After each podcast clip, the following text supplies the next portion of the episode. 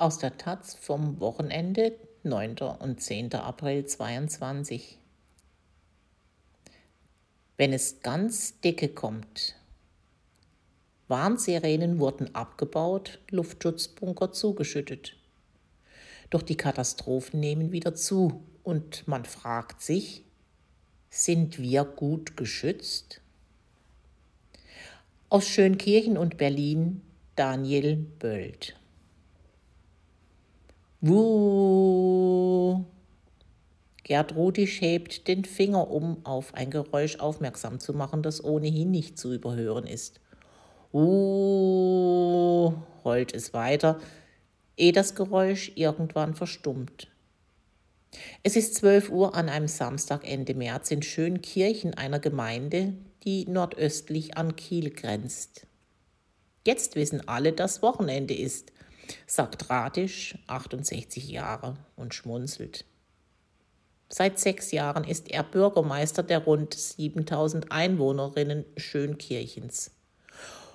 Und man merkt, dass er den Witz mit dem Wochenende nicht zum ersten Mal macht. Das laute, langgezogene Geräusch, auf das Radisch hingewiesen hat, stammt von einer Warnsirene. Sie soll die Schönkirchnerinnen natürlich nicht daran erinnern, dass sie heute nicht zur Arbeit müssen und sich entspannt in den Garten legen können. Im Grunde soll sie nur darauf aufmerksam machen, dass sie noch da ist.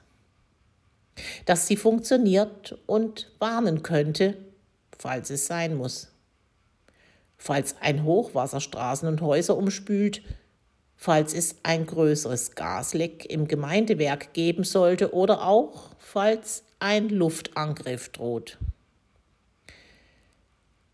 Dass die Sirene hier auf dem Dach der Bäckerin Rosemarie Blöker gleich gegenüber der Gemeindekirche überhaupt noch existiert, ist nicht selbstverständlich. Anfang der 90er Jahre umfasste das Sirenennetz in Deutschland noch rund 80.000 Standorte.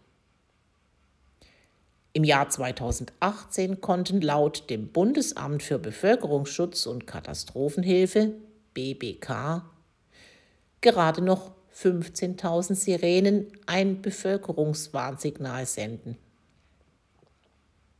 Die meisten Warnsirenen wurden in den vergangenen 30 Jahren abgebaut, andere wurden abgeschaltet. Nach der Wiedervereinigung und dem Zusammenbruch der Sowjetunion wähnten sich nicht nur der Politikwissenschaftler Francis Fukuyama am Ende der Geschichte und damit am Ende der großen Kriegsgefahr. Alarmsirenen brauchte es nicht mehr in dieser schönen, friedlichen neuen Welt. In Schönkirchen hat man sich Anfang der 90er dennoch gegen den Abbau der insgesamt fünf Sirenen in der Gemeinde entschieden. Warum? Wir haben einfach die Gegenfrage gestellt, meint Radisch. Warum sollten wir sie abbauen? Zehn Sekunden dauert das Warnsignal jeden Samstag. Dass sich mal jemand über das Geräusch beschwert habe, daran kann Radisch sich nicht erinnern. Doch der Bürgermeister will gar nicht in erster Linie über die Warnsirene sprechen. Ihm geht es um das, was danach folgt. Um den Schutz der Bürgerinnen. Um den macht sich Radisch trotz Sirenen Sorgen. Es ist nicht so, dass er seine Gemeinde für vollkommen schutzlos hält. Ein Starkregenereignis im vergangenen Jahr die bisherigen Hochphasen der Corona-Pandemie und die hin und wieder notwendigen Bombenentschärfungen habe man bisher, alles in allem, ganz gut gemeistert. Aber was ist, wenn es mal dicke kommt? fragt er.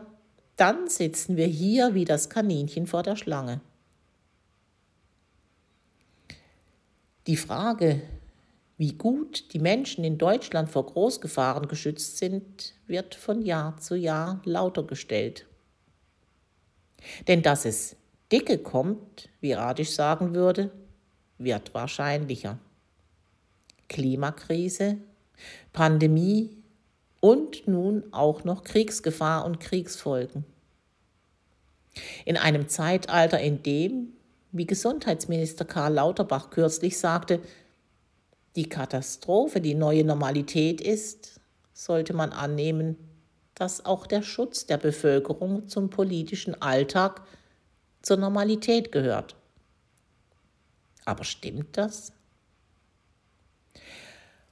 Folgt man Radisch, dann liegt beim Bevölkerungsschutz in Deutschland einiges im Argen. Formal ist seine Gemeinde für diesen gar nicht zuständig. Für die allermeisten Katastrophenfälle sind in Deutschland die Kreise bzw. Landkreise zuständig. Sie rufen den Katastrophenfall aus, organisieren und leiten die Krisenstäbe. Sie haben auch die Aufgabe zu schauen, welche Katastrophen überhaupt auftreten können, wer sie womit bekämpfen und wie die Bevölkerung vor Gefahren geschützt werden kann. Das jeweilige Bundesland unterstützt und kann in Extremfällen auch selbst den Katastrophenfall ausrufen. Geregelt sind die Aufgaben und Zuständigkeiten in den Katastrophenschutzgesetzen der Länder. Das Problem ist, Radisch traut diesen Strukturen nicht.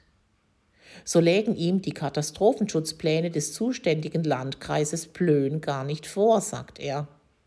Und tatsächlich macht der Versuch, die Pläne einzusehen, stutzig. Auf eine Bitte bei der Verwaltung, einem die ausgearbeiteten Pläne zu schicken, heißt es, dass man diese Anfrage aktuell nicht so einfach bedienen könne. Auf den Hinweis, dass die Pläne laut Landeskatastrofenschutzgesetz zur Einsicht ausliegen müssen, sagt eine Mitarbeiterin am Telefon, im Gesetz steht viel. Die Frage nach dem Zustand des Bevölkerungsschutzes ist komplex. Katastrophen haben unzählige Ursachen, Erscheinungsformen und Folgen. Es gibt Naturkatastrophen wie Erdbeben, Stürme, Hochwasser, Hitze oder Waldbrände, teils vom Menschen verursacht, teils durch ihn verstärkt. Es gibt technische Katastrophen, Industrieunfälle, Zugunglücke, Flugzeugabstürze. Und es gibt Krieg mit all seinen schrecklichen Folgen, auch und gerade für die Zivilbevölkerung. Dazu kommt, dass eine singuläre Katastrophe sehr viele verschiedene katastrophale Folgen nach sich ziehen kann. Nach dem Ahrtal-Hochwasser 2021 kam es zu flächendeckenden Stromausfällen. Die Trinkwasserversorgung war unterbrochen. Viele Patientinnen kamen nicht an ihre Medikamente. Heizöl und Benzin lief vielerorts aus. Es drohte die nächste Umweltkatastrophe. Das bedeutet aber auch, dass man sich auf keine Katastrophe im Detail vorbereiten kann. Man merkt dies unter anderem an der Formulierung in dem entsprechenden Gesetz zum Katastrophenschutz in Schleswig-Holstein. Eine Katastrophe ist ein Ereignis, welches das Leben, die Gesundheit oder die lebensnotwendige Versorgung zahlreicher Menschen in so außergewöhnlichem Maße gefährdet oder schädigt, dass Hilfe und Schutz wirksam nur gewährt werden können, wenn verschiedene Einheiten und Einrichtungen des Katastrophenschutzdienstes zusammenwirken. Nicht das Ereignis bestimmt also, was eine Katastrophe ist, sondern die Reaktionsfähigkeit des Staates, seine Überforderung. Was der Staat kann und muss, ist Strukturen schaffen, die die Überforderung in Grenzen halten. Formal besteht der Bevölkerungsschutz in Deutschland aus zwei Bereichen. Dem Zivilschutz im Kriegsfall und dem Katastrophenschutz für alle Katastrophen, die in Friedenszeiten auftreten. Der Bund ist für Ersteres zuständig, die Länder für Letzteres. Die Unterscheidung zwischen Katastrophen- und Zivilschutz ist historisch gewachsen, laut zahlreicher Expertinnen jedoch nicht mehr zeitgemäß. Operativ greifen Katastrophen- und Zivilschutzeinheiten ohnehin längst ineinander. Der Bund packt mit der Bundeswehr und dem Technischen Hilfswerk bei Naturkatastrophen mit an. Katastrophenschutzeinheiten wie das Deutsche Rote Kreuz würden auch im Kriegsfall tätig werden. Rückgrat des Katastrophenschutzes sind die Feuerwehren mit ihren über eine Million Mitgliedern. Dazu kommen Polizei, private Hilfsorganisationen, gegebenenfalls Gesundheitseinrichtungen und immer wieder ein Heer von freiwilligen Helferinnen und Helfern. Auf den ersten Blick wirkt das alles recht gut organisiert. Doch nicht nur Bürgermeister Radisch, sondern auch Menschen, die sich Tag ein, Tag aus mit nichts anderem als Bevölkerungsschutz beschäftigen, zeichnen ein eher düsteres Bild von der zivilen Wehrhaftigkeit des Staates. An einem Mittwoch Mitte März sitzt Martin Voss in seinem Büro am Institut für Sozialwissenschaften der Freien Universität Berlin. Voss leitet die Katastrophenforschungsstelle an der Universität und ist pessimistisch, was den Zustand des hiesigen Bevölkerungsschutzes angeht. Es gibt ein formelles Arrangement, aber die Praxis ist davon weitgehend entkoppelt. Die damit verbundenen Probleme müssen die vielen Akteure mit all ihrem Engagement ausgleichen. Voss ist Soziologe, die Forschungsstelle ist interdisziplinär angelegt, hat aber einen klaren sozialwissenschaftlichen Fokus. Vereinfacht ausgedrückt könnte man sagen, dass Voss und seine Kolleginnen sich nicht fragen, wie viele Pumpen, Sandsäcke und Einsatzkräfte es bei einem bestimmten Pegelstand in einer bestimmten Region braucht, sondern wie solche Entscheidungen zustande kommen, warum sie wann, wie und von wem getroffen werden.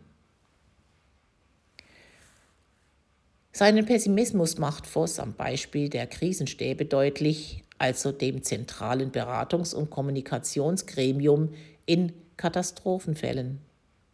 Das Know-how der Beteiligten sei nicht das Problem, aber oftmals seien die verschiedenen Expertinnen gar nicht in der Lage, miteinander zu kommunizieren, da sie außer in Katastrophenfällen und gelegentlichen Übungen nur selten miteinander in Kontakt kämen.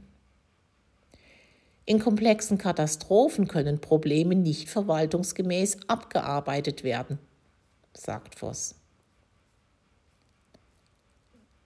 Man bekommt kein Bild vom großen Ganzen, nur weil man verschiedene Spezialisten zusammenführt. Dazu braucht es besondere Kompetenzen, sozusagen Generalisten, die wir uns aber nicht mehr leisten.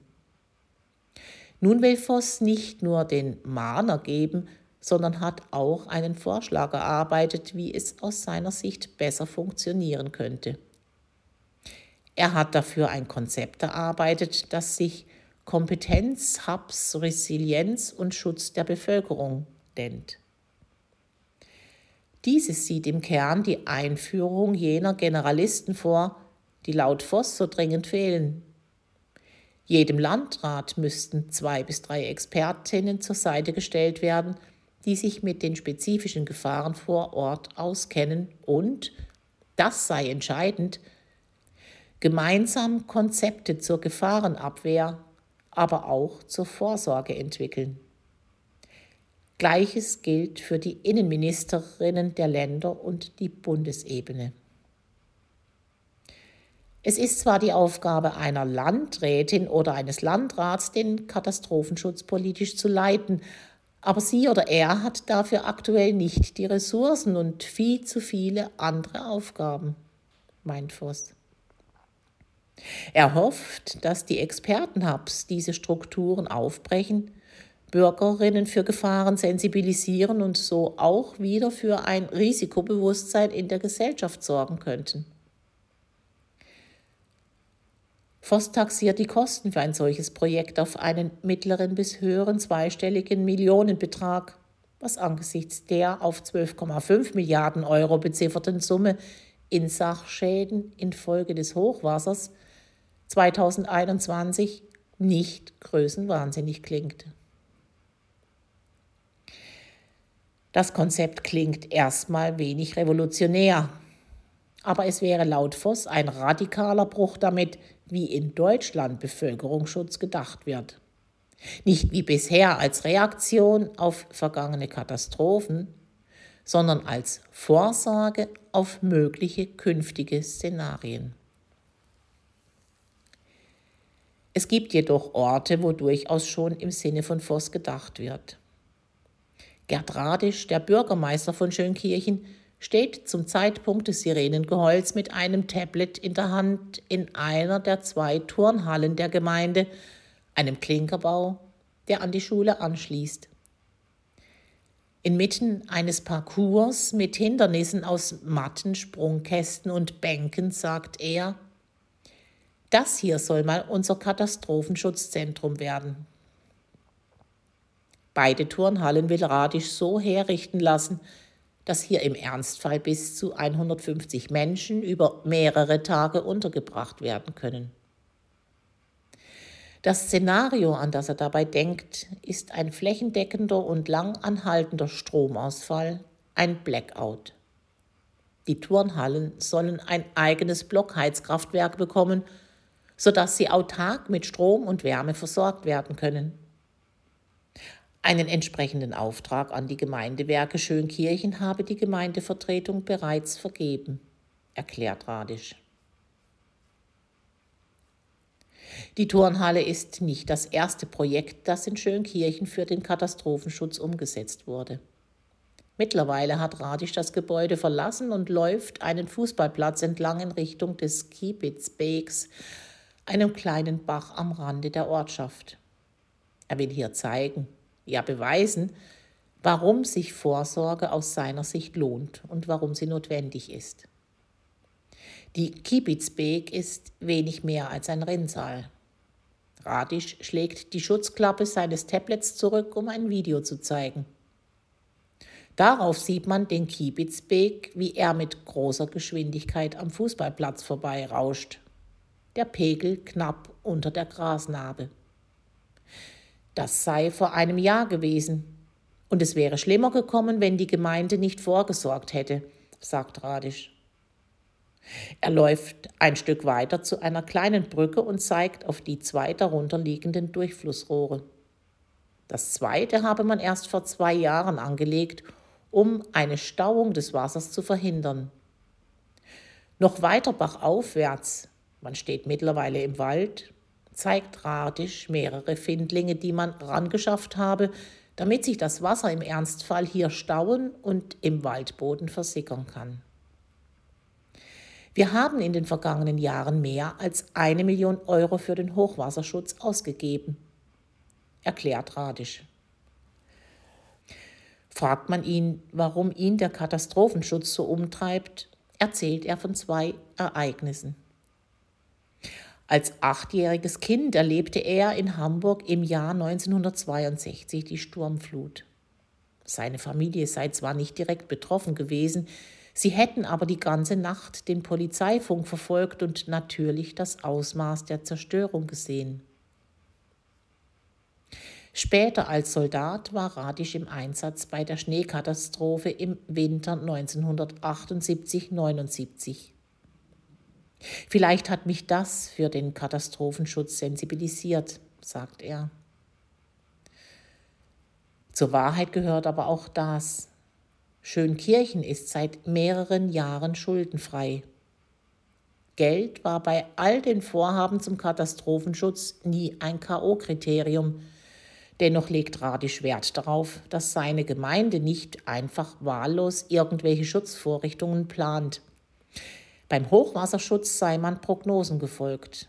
Das Hochwasser, das Radisch auf seinem Tablet gezeigt hat, sei ein sogenanntes 30-jähriges Ereignis gewesen, trete also den Erfahrungen der Vergangenheit nach alle 30 Jahre einmal auf. Mit anderen Worten, man wusste, dass es kommt. Man wusste nur nicht, wann. Dass Radisch nun auch die Turnhalle aufrüsten will, geht auf einen Vortrag der Feuerwehr Neumünster aus dem Jahr 2020 zurück. Dort zeigte man interessierten Kommunalpolitikerinnen, welche desaströsen Folgen ein Blackout haben kann. Von der Unterbrechung der Trinkwasserversorgung über den Zusammenbruch des Kommunikationssystems bis zum Ausfall von Tankstellen, sodass keine Rettungsfahrzeuge mehr betankt werden können. All das habe ihn tief beeindruckt, erzählt Radisch. Ein solches Szenario halten Expertinnen zumindest in der Zukunft nicht für unplausibel. Denn so ein Blackout ist häufig die Folge von einer vorangegangenen Katastrophe wie einem verheerenden Unwetter, einem Cyberangriff oder einem Krieg. Und doch erklärte Albrecht Brömme, Vorsitzender des Zukunftsforums Öffentliche Sicherheit, einem Think Tank im Bereich Katastrophenschutz, kürzlich in der Tagesschau. Auf einen Blackout ist Deutschland überhaupt nicht vorbereitet. Die Sensibilität für die Folgen eines solchen Stromausfalls sei in keiner gesellschaftlichen Gruppe vorhanden. Die mangelnde Vorbereitung betrifft noch weitere Bereiche. Nicht, dass es in Deutschland an Szenarien für mögliche Katastrophen fehlt. Das Problem ist, sie bleiben meist folgenlos.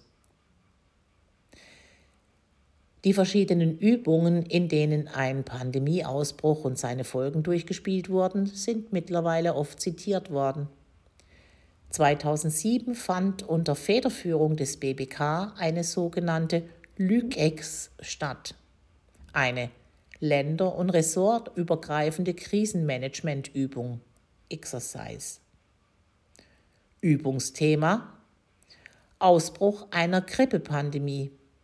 Im Anschluss stellte man unter anderem Optimierungsbedarf beim Meldewesen, Ressourcenmanagement und Informationsmanagement fest. Im Januar 2013 erhielten die Mitglieder des Bundestags eine vom Robert Koch Institut ausgearbeitete Risikoanalyse Bevölkerungsschutz Pandemie durch Virus Modi SARS. Und im Mai 2017 übten die Gesundheitsminister der G20-Staaten den fiktiven Fall eines Ausbruchs des MARS-Virus. Trotz dieser drei Übungen mit teils sehr konkreten Empfehlungen im Anschluss fehlten Deutschland beim Pandemieausbruch 2020 nicht nur Masken und andere Schutzausrüstung, es fehlte auch an den strukturellen Voraussetzungen. Das Infektionsschutzgesetz war weitgehend unbrauchbar für den eingetretenen Fall und musste eilig durch den Rechtsbegriff epidemische Lage von nationaler Tragweite ergänzt werden, damit der Bund überhaupt tätig werden konnte. Es lassen sich Beispiele aus anderen Bereichen anführen. Aktuell wird in vielen Medien die Lykex-Übung von 2018 zu einer Gasmangellage hervorgeholt. Auch sie blieb weitgehend folgenlos. Ein Gesetz, das Mindestfüllmengen in Gasspeichern vorschreibt, wurde erst hektisch vor wenigen Wochen im Bundestag beschlossen, als ein Gasembargo gegen Russland wahrscheinlicher wurde.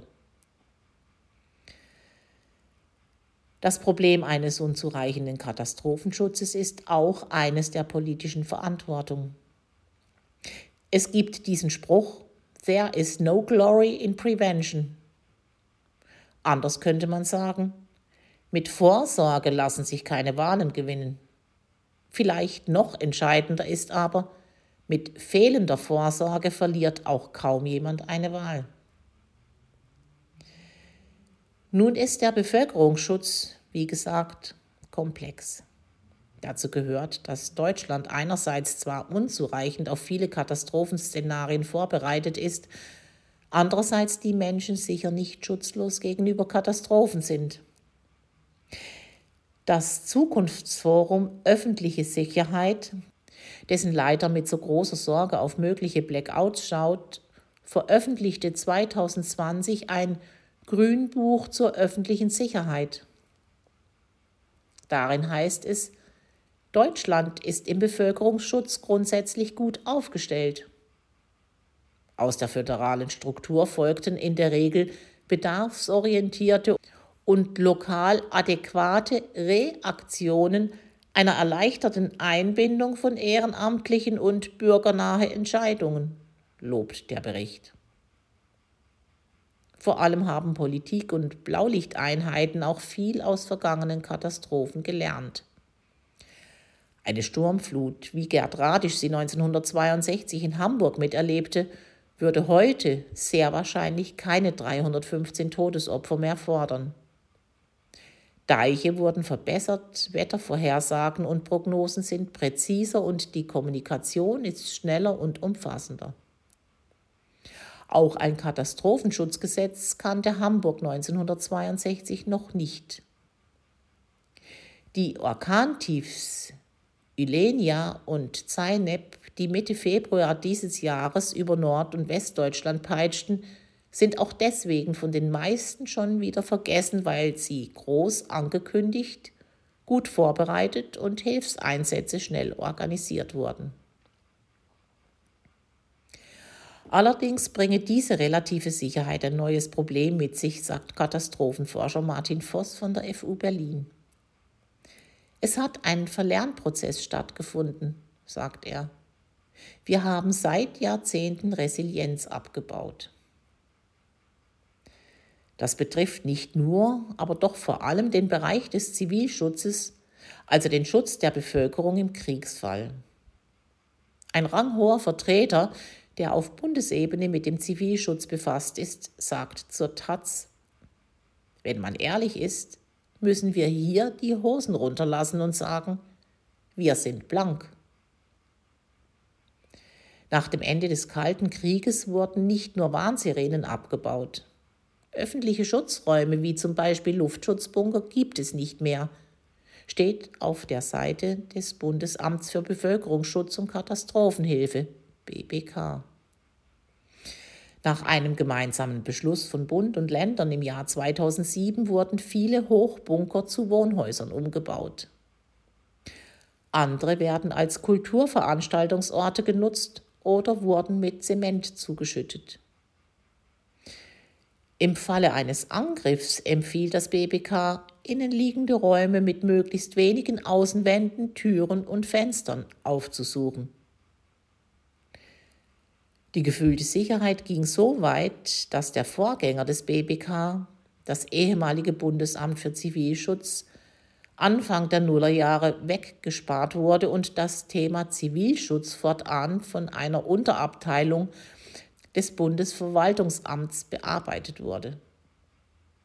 Dann kam der 11. September und hat zumindest für ein graduelles Umdenken gesorgt, in dessen Folge entstand 2004 das heutige Bundesamt für Bevölkerungsschutz und Katastrophenhilfe. Doch die Möglichkeit eines Kriegs spielte bei den großen Übungen kaum eine Rolle mehr. Da haben wir in den letzten Jahren, gut nachvollziehbar für mich, das Thema Krieg ausgeklammert, erklärt ein mit dem Zivilschutz betrauter Mitarbeiter, der anonym bleiben möchte. Das fällt einem jetzt auf die Füße, das ist so. Wir ringen um klare Empfehlungen, um klare Formulierungen. Dabei muss sicher einschränkend festgehalten werden, dass die Katastrophenschutzeinheiten der Länder dem Bund selbstverständlich auch im Kriegsfall zur Verfügung stünden. Zum anderen sorgt der Bund zumindest ein wenig vor.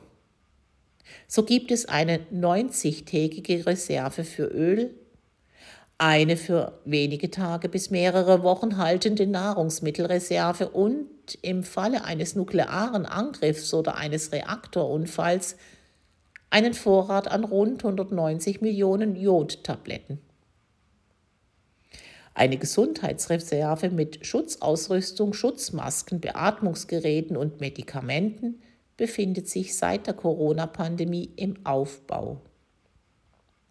Doch die Frage, Inwieweit die Mittel im Ernstfall effizient verteilt werden könnten, steht zumindest im Raum. Viel Platz auf der Webseite des BBK nimmt ohnehin ein anderes Thema ein.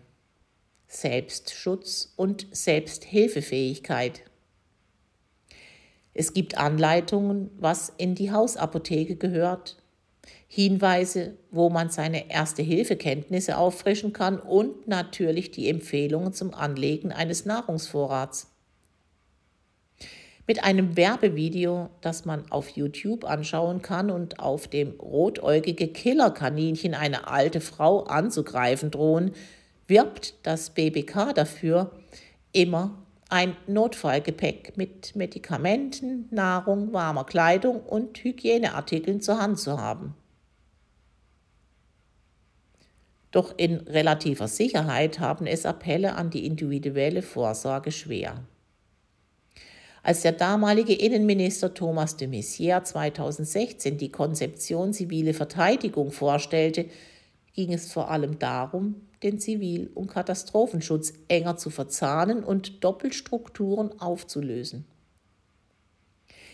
Doch diese Inhalte drangen kaum durch, weil in dem Konzept an einer Stelle der Hinweis an die Bevölkerung stand, sich einen Zehn-Tagesvorrat an Lebensmitteln und Trinkwasserversorgung für den Ernstfall zuzulegen. Obwohl diese Empfehlung nicht neu war und aus heutiger Sicht auf einmal sehr vorausschauend wirkt, stürzten sich Medien und Oppositionspolitiker auf diesen einen kurzen Satz in dem 70-seitigen Papier. Dem Minister wurde Panikmache vorgeworfen. Anruf bei Christian Kulicke, Professor für Umweltrisiken und Nachhaltigkeit an der Universität Potsdam. Kulicke forscht zum Thema Verhaltensvorsorge.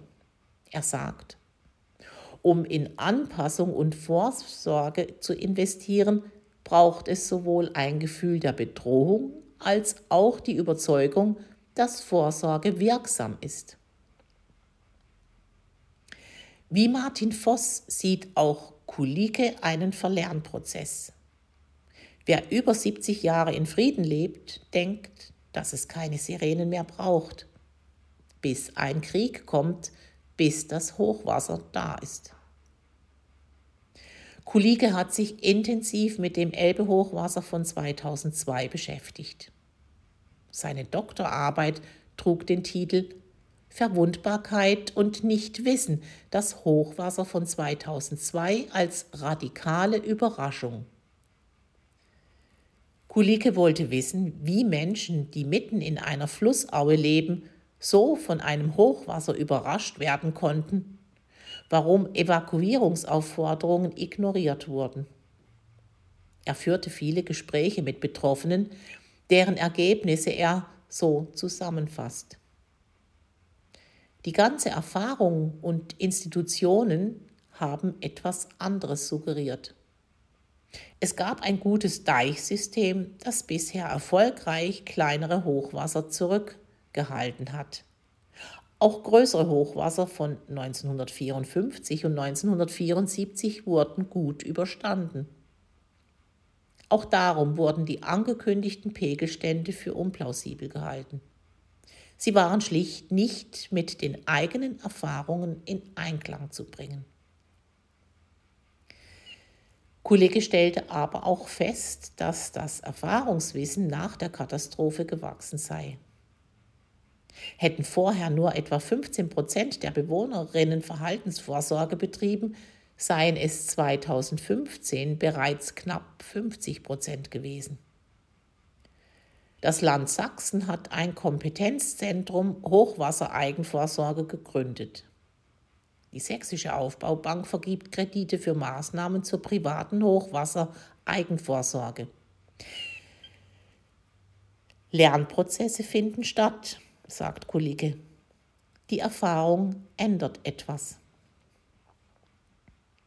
Nur erwächst aus dieser Erkenntnis eine recht deprimierende Schlussfolgerung. Es muss erst Dicke kommen, bevor Vorsorge zur Norm wird.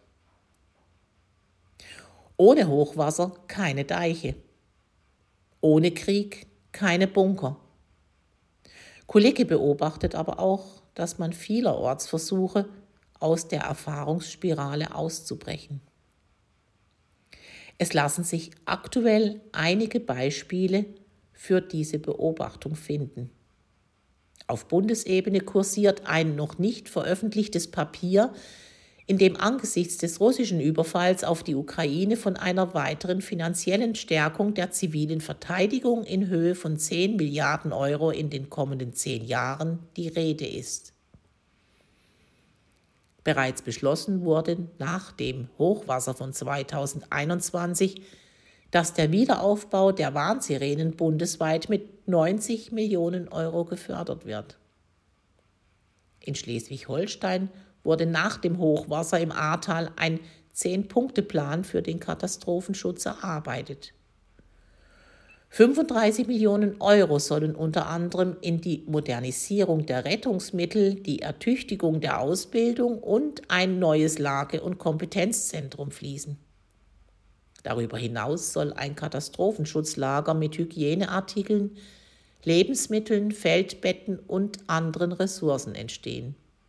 Das BBK schließlich will am 1. Juni das neue gemeinsame Kompetenzzentrum Bevölkerungsschutz eröffnen, indem die Bund-Länder-Zusammenarbeit verstetigt und ausgebaut werden soll. Für den Katastrophenforscher Voss sind all das nur kosmetische Verbesserungen. Er glaubt nicht, dass man den Katastrophenschutz mit Reformen an bestehenden Strukturen noch fit für die Zukunft machen kann. Die Handlung von Don't Look Up ein Film, in dem ein Asteroid letztendlich die Erde zerstört, obwohl alles Wissen und alle Technik für eine Gefahrenabwehr vorhanden war, hält er für gar nicht so weit hergeholt. Als Katastrophensoziologe fand ich den gar nicht so originell. Gerd Ratisch schließlich, der Bürgermeister aus Schönkirchen, befürchtet, dass das Dicke zu früh kommen könnte. Ich sehe uns gut aufgestellt. Meine Sorge ist nur, dass wir nicht rechtzeitig fertig werden mit unserem Katastrophenschutzzentrum, sagt er zum Abschied. Vielleicht lässt sich der Stand beim Bevölkerungsschutz am besten so illustrieren. Seit 2004 findet in Deutschland alle zwei bis drei Jahre eine große Bevölkerungsschutzübung statt, die bereits erwähnten Lükex. Nur sind zwei der vergangenen drei Lükex ausgefallen. 2015 aufgrund der Vielzahl an Geflüchteten, die nach Deutschland kamen. 2021 wegen der Corona-Pandemie. Die realen Krisen haben die fiktiven Katastrophenszenarien längst eingeholt. Daniel Böld ist Autor der Taz. Er hat gelernt, dass es in der Soziologie einen Gegenbegriff zur Katastrophe gibt und wünscht uns allen nun ganz viele Anastrophen. Zehn Tage ist der empfohlene Zeitraum, für den jeder Bürger Nahrung und Trinkwasser vorrätig haben soll. Quelle Bundesamt für Bevölkerungsschutz und Katastrophenhilfe. 1,348 Millionen Mitglieder haben Berufs-, Jugend-, Werk- und Freiwillige Feuerwehren in Deutschland. Quelle Deutscher Feuerwehrverband Stand Ende 2019. Zehn Gebietskörperschaften, Kreise, Landkreise waren während des Ahrtal-Hochwassers 2021 vom Katastrophenfall betroffen. Quelle Bundesinnenministerium 15.000 funktionierende Warnsirenen gibt es in Deutschland. Quelle Bundesamt für Bevölkerungsschutz und Katastrophenhilfe 2018 Null Luftschutzbunker werden für den Kriegsfall vom Bund vorgehalten. Es gibt allerdings einige private und kommunale Einrichtungen. Quelle Bundesamt für Bevölkerungsschutz und Katastrophenhilfe. 271,3 Millionen Euro sind im Haushaltsentwurf 2022 als Ausgaben für das Bundesamt für Bevölkerungsschutz und Katastrophenhilfe vorgesehen. Quelle Bundesregierung